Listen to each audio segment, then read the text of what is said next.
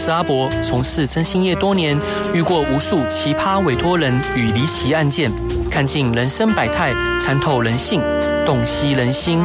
现在就让我阿博用社会观察家的角度，带你一起挖掘故事中的不同观点。欢迎收听《真心话大冒险》。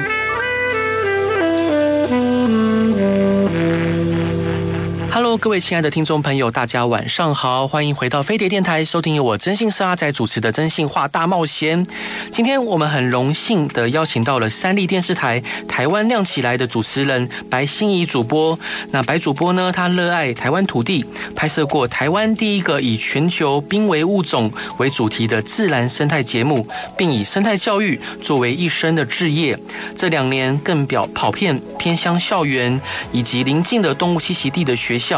一遍又一遍地说着台湾特有物种的故事。今天他带来的这本书《拥抱台湾的精灵》啊，是由时报周刊出版的。让我们跟着白主播一起关怀台湾陆海空特有的生物的保育和富裕。让我们来欢迎白心怡主播，Hello，欢迎您。嗨，阿波好，各位听众朋友大家好。所以呃，伙伴想请教您啊，可以请您介绍这本书《拥抱台湾的精灵》。那这本书大概内容在讲什么呢？其实这本书就是在。在描述台湾有哪些特有生物？对哦，像是黄喉貂啦、草鸮、穿山甲，还有大翅鼯鼠、飞鼠，各种的特有生物。嗯、那为什么会把它叫做台湾的精灵呢？对，因为这些生物其实你平常是看不到它的啊，是它真实存在，但是你看不到它。嗯，所以我觉得这个根本就是精灵。是那为什么看不到它呢？因为它数量太少了。嗯，每一个大概都几百只啊。是。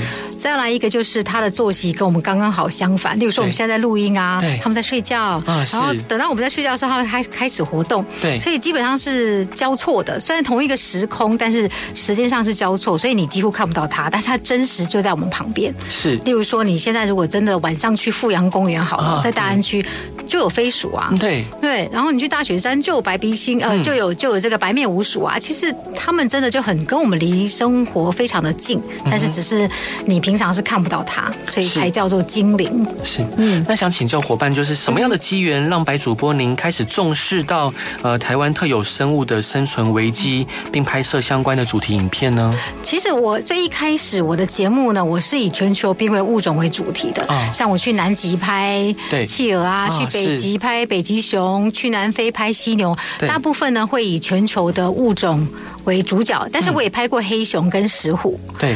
可是后来呃，从疫情国际整国际整个封锁之后呢，你也不能出国去拍了啊。对。再加上我一直很想要把台湾的物种很完整的把它拍出来。嗯。但台湾物种真的很难拍，我觉得比国外难拍多了。我觉得你可以拍得到北极熊，可是你不见得拍得到黑熊。嗯。因为真的数量很少。嗯。所以。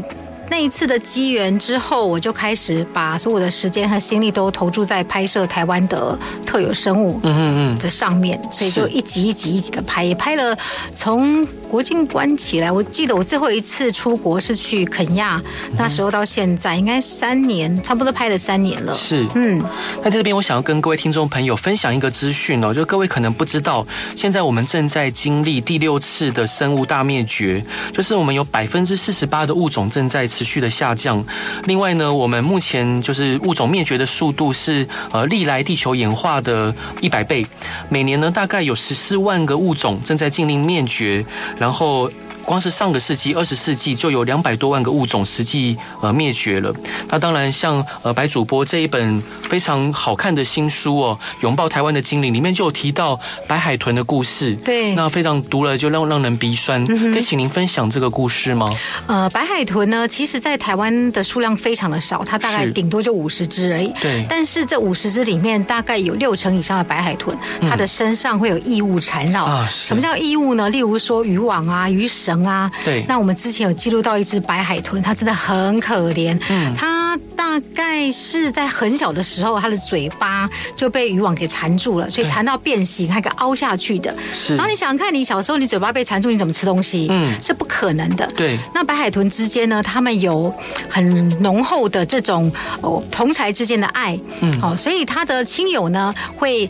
会帮他喂食，说啊阿伯你吃一口哈，就是喂你吃这样子，让你好好长大。嗯，那你真的没办法换气的时候，他们还会用嘴巴去把它顶上去。嗯，其实上有一些齿痕，就是他的同伴想把它顶上去，他可能没办法换气。嗯，所以其实他们是很想希望这一只白海豚可以存活下来，但是他最后呢，他是被有身上有被异物撞击的痕迹，对，他真的是没办法活下来。然后他在搁浅的时候，你看到他全身那个伤啊，很可怜，嗯，一个白海豚。它算是很年轻的个体，全身都是伤，然后嘴巴也变形了，尾巴也变形了，就是被缠绕都凹下去了。对，这些伤痕其实都是人类造成的痕迹。是，对，像白海豚，其实它最大的问题是因为它是生活离我们很近的一个海豚，对，它是生活在近岸，又喜欢在浅水海域，那所以这个潜在浅水海域呢，就会遇到风机的问题。啊。是，像我们现在很努力的在发展绿电啊，其实发展绿电的利益是良好的，对，但是白海豚生活在那。个地方，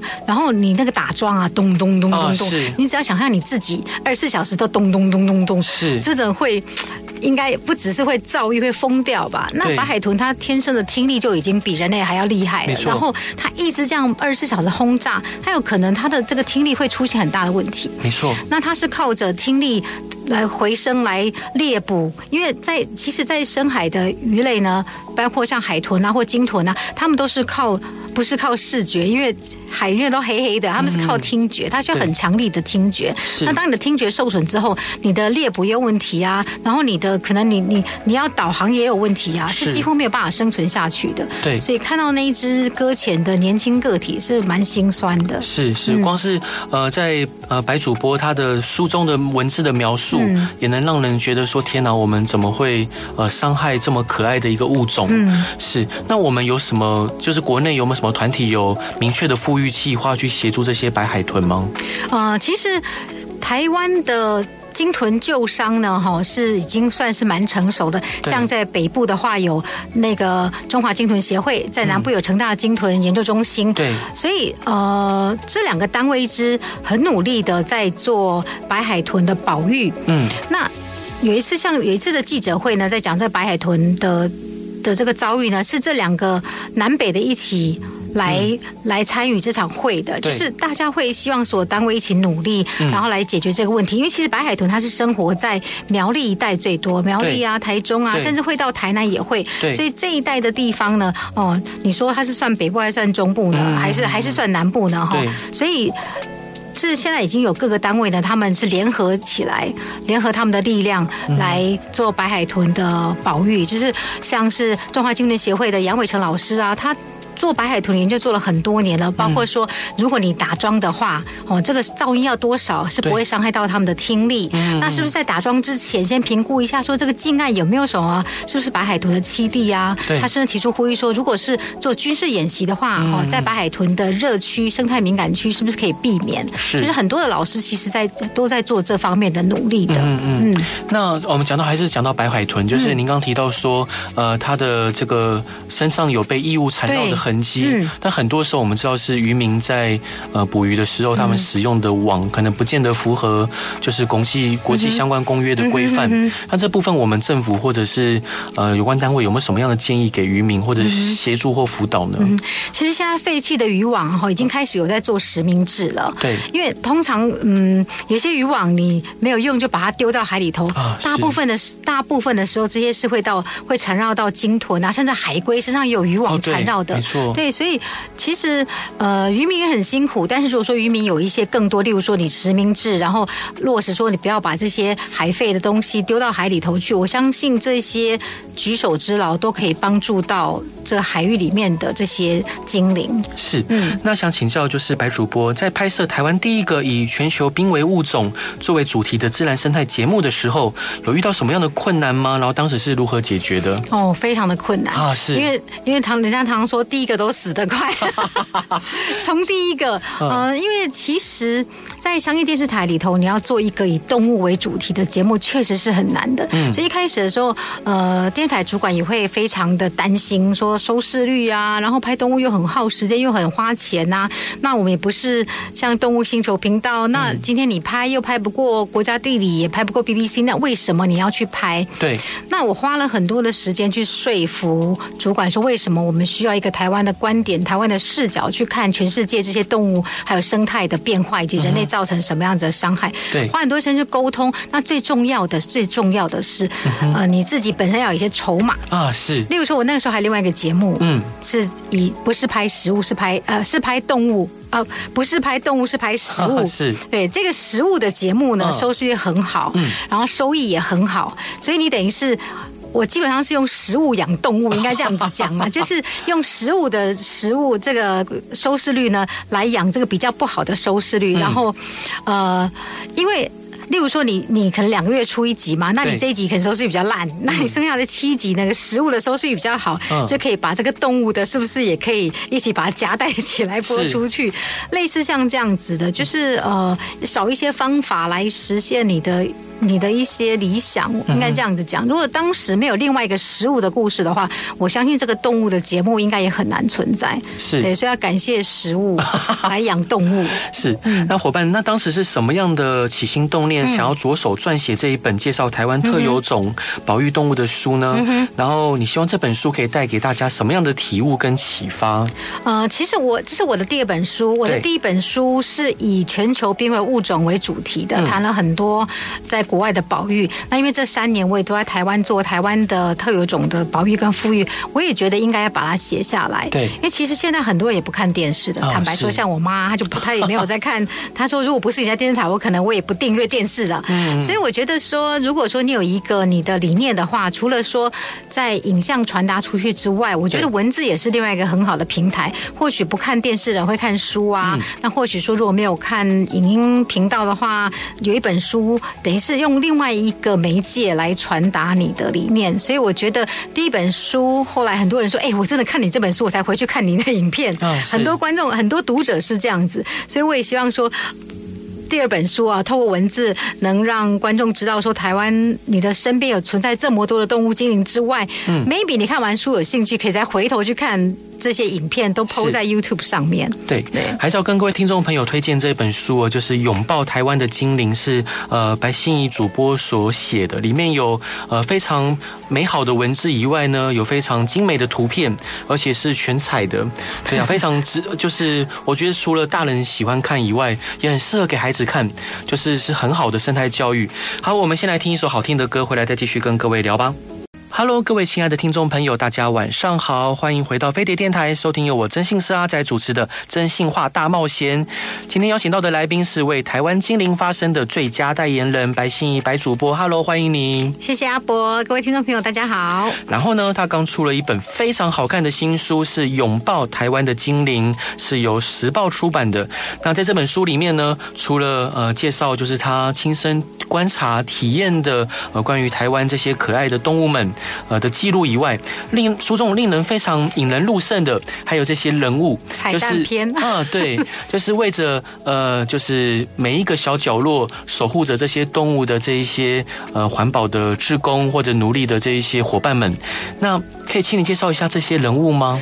我常说，生态保育员跟这些动物一样，都是都是濒临绝种的保育类动物，因为他们真的是呃要做到这样很难呐、啊。对，你你的这一生都奉献在动物，动物可能也不能回馈给你钱，或者是回馈给你名，嗯、你得是默默在付出。那可能你做了很长研究，也不一定会有什么成果，对你的生前也没什么帮助。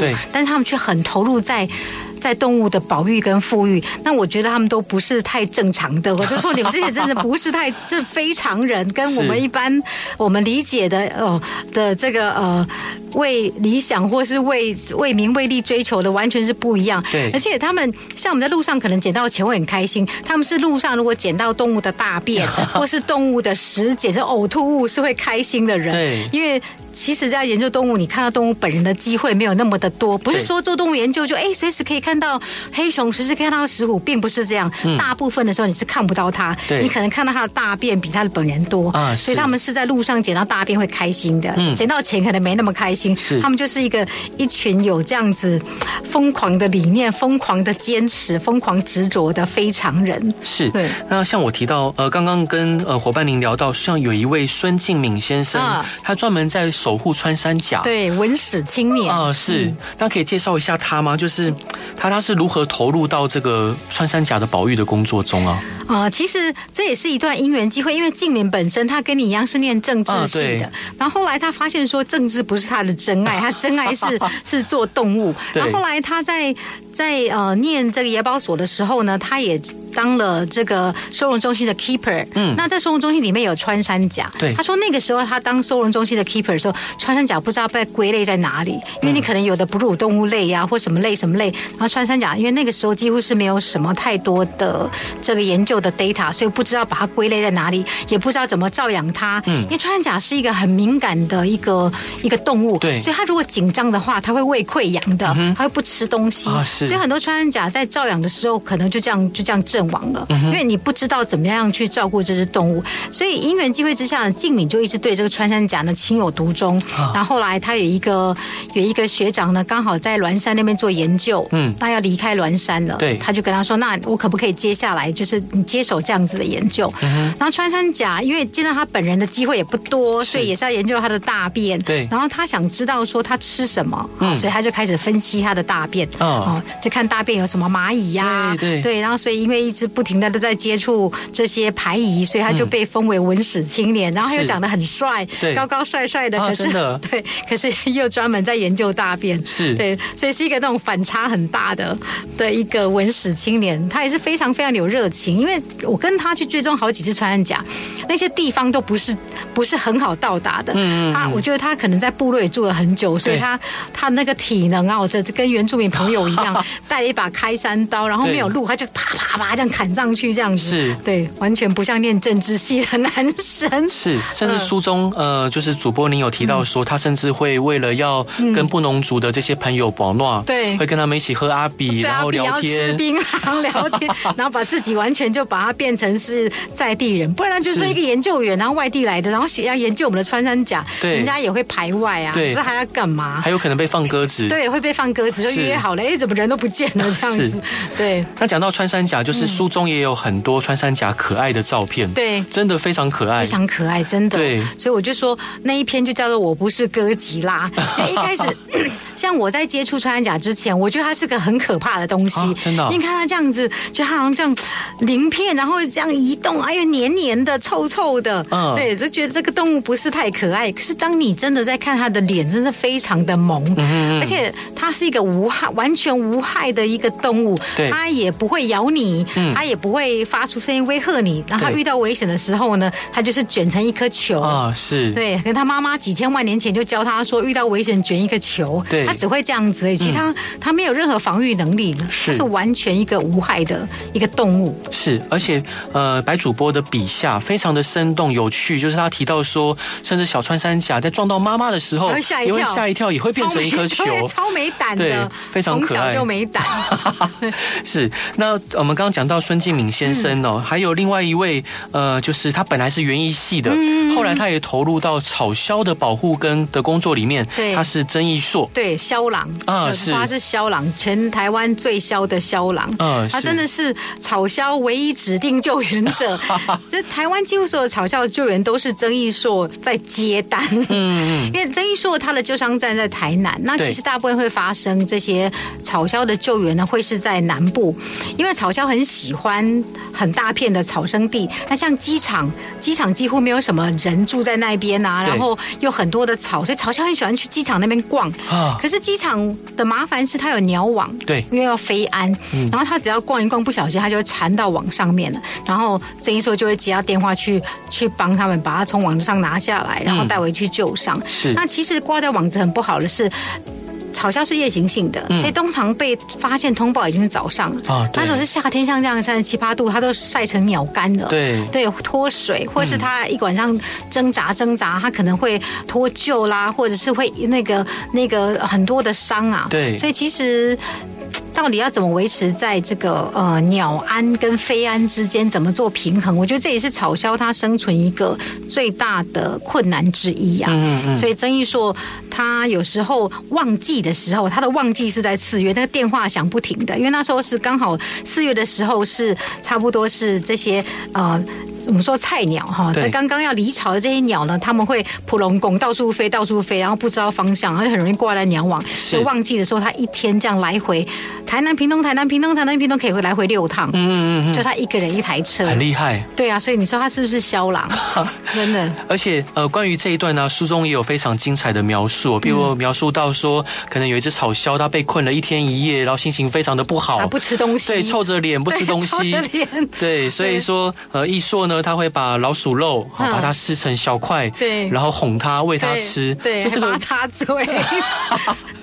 这描述非常的可爱，对，而且阿硕家永远都会有草鸮冰棒啊，不是草鸮冰棒，给草鸮吃的那个老鼠冰棒，给草鸮吃的，是，因为他常会有不速之客，因为随时可能就有草鸮跑来，嗯，像有一只叫做阿草，对，它就是。每几年的圣诞节，他就会觉得自己是圣诞礼物吧，他就会跑来找曾义硕。嗯哼，然后他已经连续来了四趟了。啊，是。对，第一次、第二次伤势比较严重，因为也是挂鸟网。然后第三次、第四次稍微好一点，可能就吃个吃个那个专门为草鸮设计的这个老鼠冰棒呢，然后就走了。为什么？因为他是把它放在老鼠，然后放在冰箱里面。对对，然后只要有草鸮那个来拜访，他就有冰棒招待，有招待老鼠。所以去阿硕家 没有。招待人的，有招待草鸮的 老鼠冰棒，想起来听起来有点有点恐怖。对，老鼠冰棒，那他是把肉肉肉没有啊，他就一整只老鼠，那个冷冻起来，就一只这样子冰的冰棒那样子。嗯，好像听起来不是很 很可爱的画面。他们都不是正常人，我有去帮忙那个那个石虎准备他的餐点。那他的餐点要怎么准备呢？他不是冰棒，他是真的是老。老鼠，已经已经死掉了小老鼠，然后你要把它剥皮，整个皮剥起来之后呢，然后把它剪碎头骨啊，剪碎，因为小师傅都吃吃那个很小只的那个呃那个肉。他他只能吃一点点的那种肉末肉屑，所以你就要帮他剪剪剪剪剪。哇，第一次帮老鼠剥皮那种感觉真的很可怕，是，怎么剥都剥不下来，然后还要剪头骨，嗯，对，真的是要真爱才能做这种工作。是，那在书中啊，白主播您介绍了许多不同样台湾精灵，像草鸮、穿山甲、黄喉貂等等。那这些动物目前面临的主要威胁是什么？然后他们对台湾的生态体系有什么样特殊的贡献呢？呃，他们面临最大的最大的危机。之一就是栖地消失，是因为现在我们人类的开发已经是，嗯，越来越。应该说，都市大部分的地方都已经越来越都市化，因为我们一直开发。或许以前这个地方是他的他的家，但是你开发了之后呢，他的家就没有了。对，所以栖地就会越来越破碎化、零碎化，或者他的栖地被破坏。就是以前他住的地方很多，然后现在又变得很就越来越少。那像草鸮呢，它其实它活动范围很大。是，例如说母草鸮好了，它在繁殖季，它一个晚上啊，母草鸮它为了找老公、找适合的配偶，对，它会飞越云嘉。巴南哇，飞三个县市九十公里去看谁跟我可以比较合，然后可以生一个头好壮壮的宝宝。对，所以这三个县市你是不可能划保育区的，因为它的范围太大了。对，而且大部分其实浅山地区的这些动物呢，它的住的地方呢，通常是私有的土地比较多，因为浅山可能是农田呐，或者是一些果园呐，大部分都是私有地，所以你说私有地要把它规划成保育区也不太可能。对，所以就是七地的破坏是最大的一个危机。然后草鸮还有一个就是挂在鸟网。嗯，那黄喉貂的话，因为现在黄喉貂我们发现它本来是在高山的，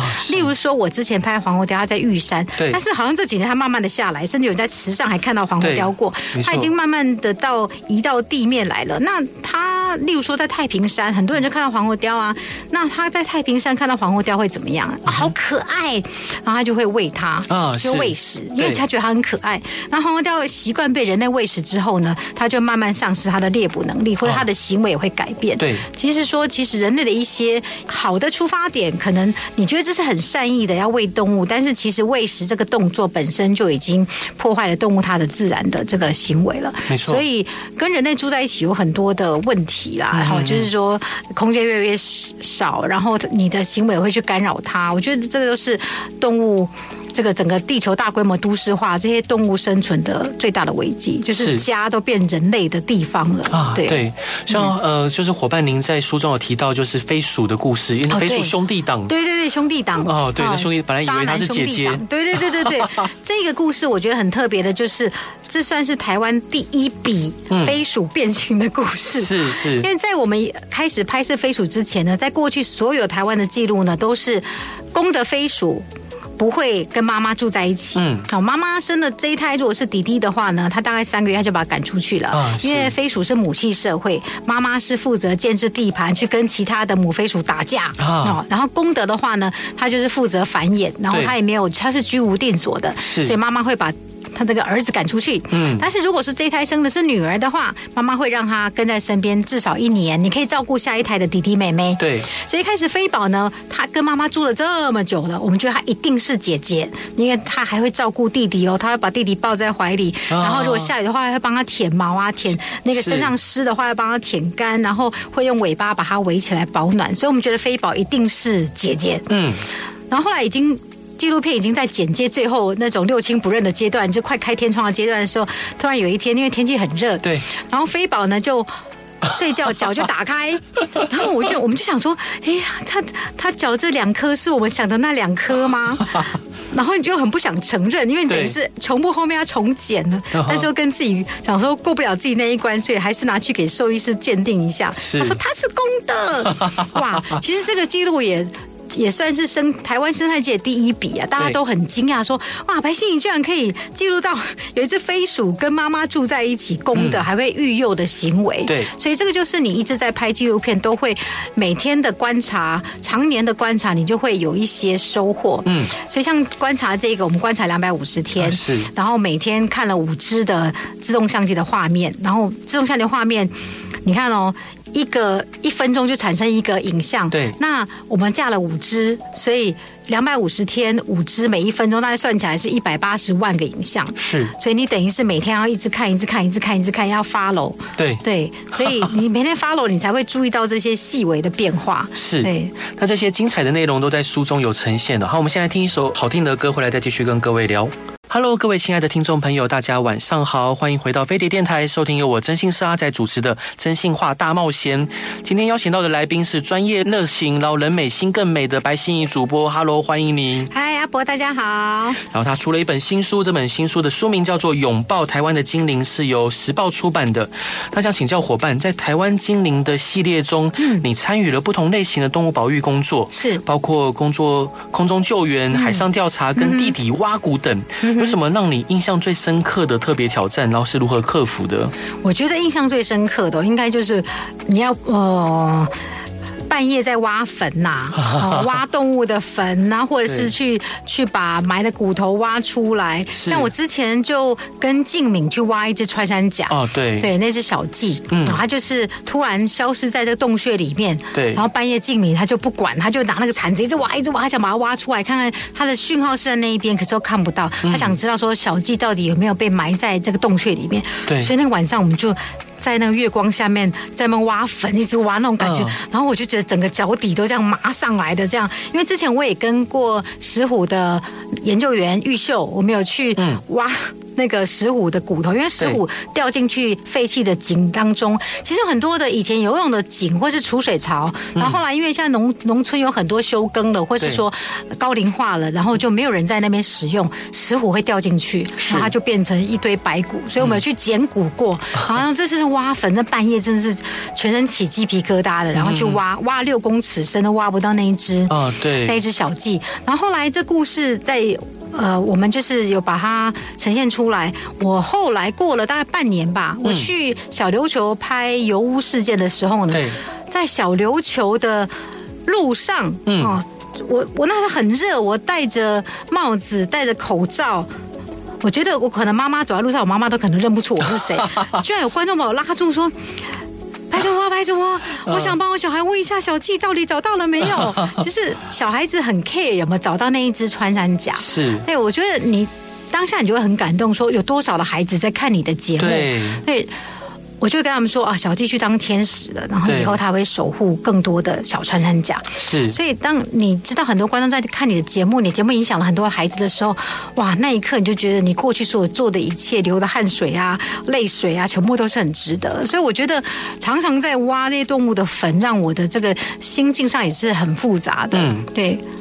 是，那想请教伙伴您，就是像、嗯、呃，您可以分享白面鼯鼠的故事吗？嗯、白面鼯鼠的故事，对。啊、呃，白面鼯鼠让我很感动的是，像我跟了很多的研究单位哈，学校的研究单位、公家研究单位、民间研究单位呢去做动物的调查，嗯，但是这个白面鼯鼠它是完全是自发性的。啊，它这个住在光华村，有一个在嘉义竹写光华村，那光华村以前叫顶笨仔，好就觉得去住那里的很笨，因为那以前那个地方是不利开垦的，嗯，所以被人家叫。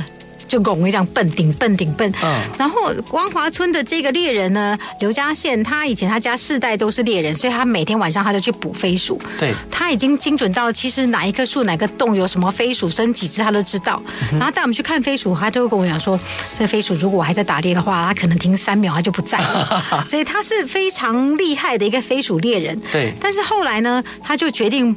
他老婆就跟他说：“你不要再去打飞鼠，飞鼠很可爱，很可怜。”哦，老婆希望他不要再猎飞鼠，他就真的听太太的话，然后就不打飞鼠。他自己不打，他也希望可以影响到其他的那个这个村子里面的人。他做的多激烈，你知道吗？是，他就在那个入山口那里搭帐篷，嗯，每天哦，就说你要是你要是进来打，你就先把我给打死的那种决心，你要把我先撵过去那种决心，他就守在那里，就跟大家说：“拜托，不要打飞鼠了，飞鼠可以留给子孙看。”我们。晚上一吃一次之后，这一餐就没有了。三天变肥料，如果你让它在树上的话，它就可以继续繁衍。然后我们下一代还看得到飞鼠，所以他是一个人在做这件事情，感动了身边很多的人。嗯，我记得我以前在在这个俄罗斯西北森林那边有一个棕熊之父，他以前是在西伯利亚猎。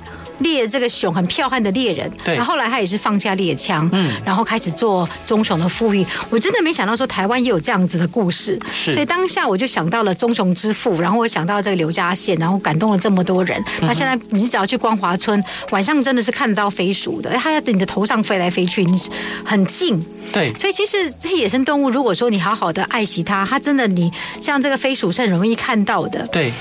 不用把它养在家里，或者说你不用把它真的。很多人现在有人在养小飞鼠，他养养飞鼠，觉得它很可爱。对，我常常很想跟观众读者分享一个概念，就是说野生动物。不是食物，对，不是药物，也不是宠物，对，因为它野生，它就应该在野外。那现在很多人看到这个白面鼯鼠，它目击率开始变高了之后呢，就养它。那其实我们有去拍他们猎人怎么掏巢的，嗯，他会在这个树上面钉钉梯，两个两个两个钉上去，然后就攀上去，然后把那个巢的小飞鼠抓出来。嗯，所以当你知道这些幼兽是怎么来的时候。你就不会想要养它了。对，而且飞鼠它是应该要飞的，嗯，它可以飞一百五十公尺一次，然后可以飞到五十公里的时速，它应该是在大自然这样飞的。对，你让它在家里飞，然后把它养在家里，其实，其实我觉得，真的野生动物不适合。养在家里，如果你真的很想养宠物的话，养猫养狗会认养流浪狗、认养流浪猫，嗯、我觉得都会比养这些野生动物来得好。那、嗯、我也很希望透过这本书，还有我的节目去传达这样子的观念。是，嗯，那想请教伙伴您，就是呃，很多听众朋友也是身为呃爸爸妈妈，对，那您觉得就是可能面对家中的孩子，我们要如何开启孩子的生态教育跟正确的观念呢？看心仪的节目，看心仪的书。是，是，其实我去很多偏向国小演讲，我也可以跟孩子们讲我说，其实每个人都可以做保育耶，做保育不是大人的事情哦。如果你每天可不可以自己带水壶？我们不要少用保特瓶啊，对，对，我就不会去制造很多的这些塑胶垃圾啊。那我们少用一些塑胶袋，那这塑胶袋就不会到鲸豚或海龟的肚子里头。我们可以自己带环保袋。那例如说纸张，哈，你两边都用，你不要乱丢纸，然后可以少砍一些树。那是不是树上的动物啊，飞鼠啊，树懒他们都有家了？其实小朋友都可以做这些举手之劳的事情，从很小的地方。就可以培养孩子做生态保育，做这些关爱动物、关爱他身边的、跟他共生的这些物种。我觉得其实从很小很小的事情就可以，可以慢慢的扩大成一个观念，从一个点到面，然后圈起一个很大的一个善的循环。那就伙伴您所知，还有哪一些台湾精灵的相关保育计划正在进行？然后他们是如何计划保育台湾生态系统的？其实每一个动物在生态系统都有它自己扮演的角色。对，很多人说，哎，那个飞鼠它在生态系里面它是位阶很低的啊，它它飞鼠如果都没有的话，会对森林造成什么样的影响？嗯，其实飞鼠是一个很重要生态健康的指标，森林健康的指标，因为它只生活在树上。如果说这片森林有飞鼠的话，代表这个生态是健康的。那例如说穿山甲好了，穿山甲吃很多的蚁类啊、白蚁啊。如果说穿山甲都灭绝的话，或许蚂蚁会突然变多，白蚁会突然变多。所以我觉得。上帝造这个这个大自然是很奇妙的，每个物种都是环环相扣的。你一个消失了，另外一个就会受到影响。没错，所以我觉得每一个动物都很重要。嗯，那其实台湾有很多很多的保育计划，陆海空都在进行当中，不管是民间或是官方的。嗯。那现在有很多在做都市动物的保育，因为现在已经越来越多的野生动物都到都市里来住了。对，就像大赤鼯鼠好了，它现在这一只它住在人类家里的天花板，而且还不只是住在。不只是这一户，很多台北市的，我发现还有其他的地方也有飞鼠。所以当这些野生动物慢慢的进到都市跟你共生的时候，我们要怎么样子对待它？我们要怎么样看待这件事情？那现在有很多相关的保育计划也都一直在持续当中，让这个都市的绿带能够成为这些野生动物呢存在他们的一个重要的栖地。所以我觉得只要我们愿意多去关注这些消息，你会发现其实有很多身边有很多的保育计划是在进行，你也可以来当志工啊。像是例如说，在富阳公园好，他们也需要志工去算青蛙哦。这一季有什么？有没有树蛙几只几只？哈，来做一个这个 data 调查，然后带你到富阳富阳公园那边去做这些数青蛙，然后顺便认识一下那个生态环境。其实我觉得有很多这样子的一个活动可以报名，很适合小孩子。对，夏天，然后或者是或者是说去认识鲸豚，怎么救鲸豚哦？我觉得这些都是很好的一个方式，跟孩子，然后还有跟这些保育人互动，嗯，这些都可以参与这些计划。是，那最后想请教，就是伙伴您，呃，我们该如何鼓励大众们去参与保育这一些珍贵的台湾原生物种？那社会大众如何透过自身的生活环境，呃，去了解这一些在我们生活中的呃这些宝贵的这些小生命？嗯哼，我觉得社会大众的话，呃，就如同刚才跟阿伯分享的，如果说你真的多去关注这些消息，你知道说，呃，像我一次在。在这个呃基隆的海洋大学，他们有救援一只海龟，后来海龟死掉了，它肚子里面的垃圾多到说已经没有任何，它没办法进食，因为整个肚子都是垃圾。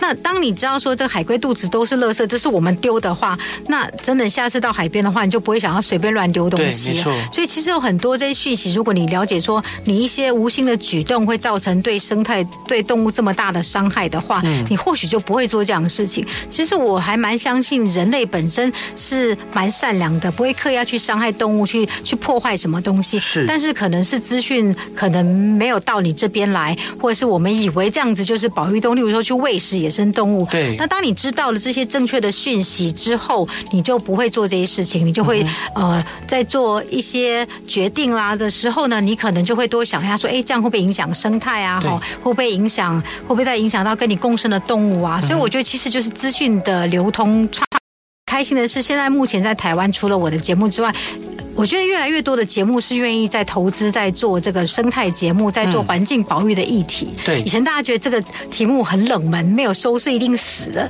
可是我觉得这是一个全球的大趋势。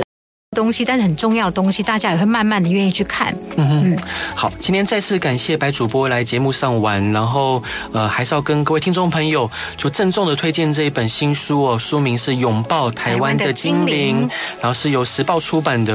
然后书中呢，呃，除了有非常精美的装帧以外，还有非常可爱且动人的文字，还有非常精美，对，还有精美的全彩照片，真的很适合大朋友跟小朋友一起看。那呃，最后想要呃感谢。白主播，就是你有没有什么样的话想要跟听众朋友分享的？为什么话？呃，我很希望透过这样子的一本书，对，能够让观众读者去了解说，我们身边真实存在的动物精灵，不是我们看不到它就不存在，嗯、我们看不到它就不重要，对。对，因为它真实就是在你的身边。那如果说我们愿意分享多一点的空间，分享多一点资源给这些动物的话，嗯、我觉得他们可以在我们的身边好好的繁衍。我很希望我们的下一代还看得到石虎，还看得到黑熊，看得到黄喉貂，看得到飞鼠。对，对，因为很多很多人问我说，为什么这么执着在拍动物？因为我觉得很多不拍以后可能拍不到了啊。是这些动物。科学家都说，可能十年、二十年都没有了。对，如果说我们没有在更多的保育意识，或是把它给记录下来，当它不见就完全没有记录，可能就要去历史博物馆看啊，或是看，或是变成看标本之类的。是，所以我觉得，呃，要行动就是现在，现在还来得及。了解。那请问伙伴您，就是如果听众朋友想要进一步的呃搜寻您节目的资讯，或您个人的资讯，他要怎么在脸书上搜寻呢？呃，脸书我有一个经营的脸书叫做白心怡的明日世界啊，就是说明日世界呢的动物或者是生物，还有明日世界会是什么一个样子？嗯、那在 YouTube 上面呢，我以前做过一系列的影片，叫打地球的孤儿，或是台湾的精灵，都有以前拍的所有动物的这些记录都在那边。有七大洲南北极，台湾的精灵的系列都在 YouTube 上面可以搜寻得到。那为未来还是在持续的拍摄当中。那新的节目未来也会播出之后也会放在 YouTube 上面，就请大家未来的呃，等节目播出的时候。再请大家多多的支持，是一定要支持，嗯、然后也祝福大家有一个平安美好的夜晚，然后大家晚安，谢谢白主播，谢谢，谢谢你，谢谢各位听众，好，晚安，拜拜，谢谢，拜拜。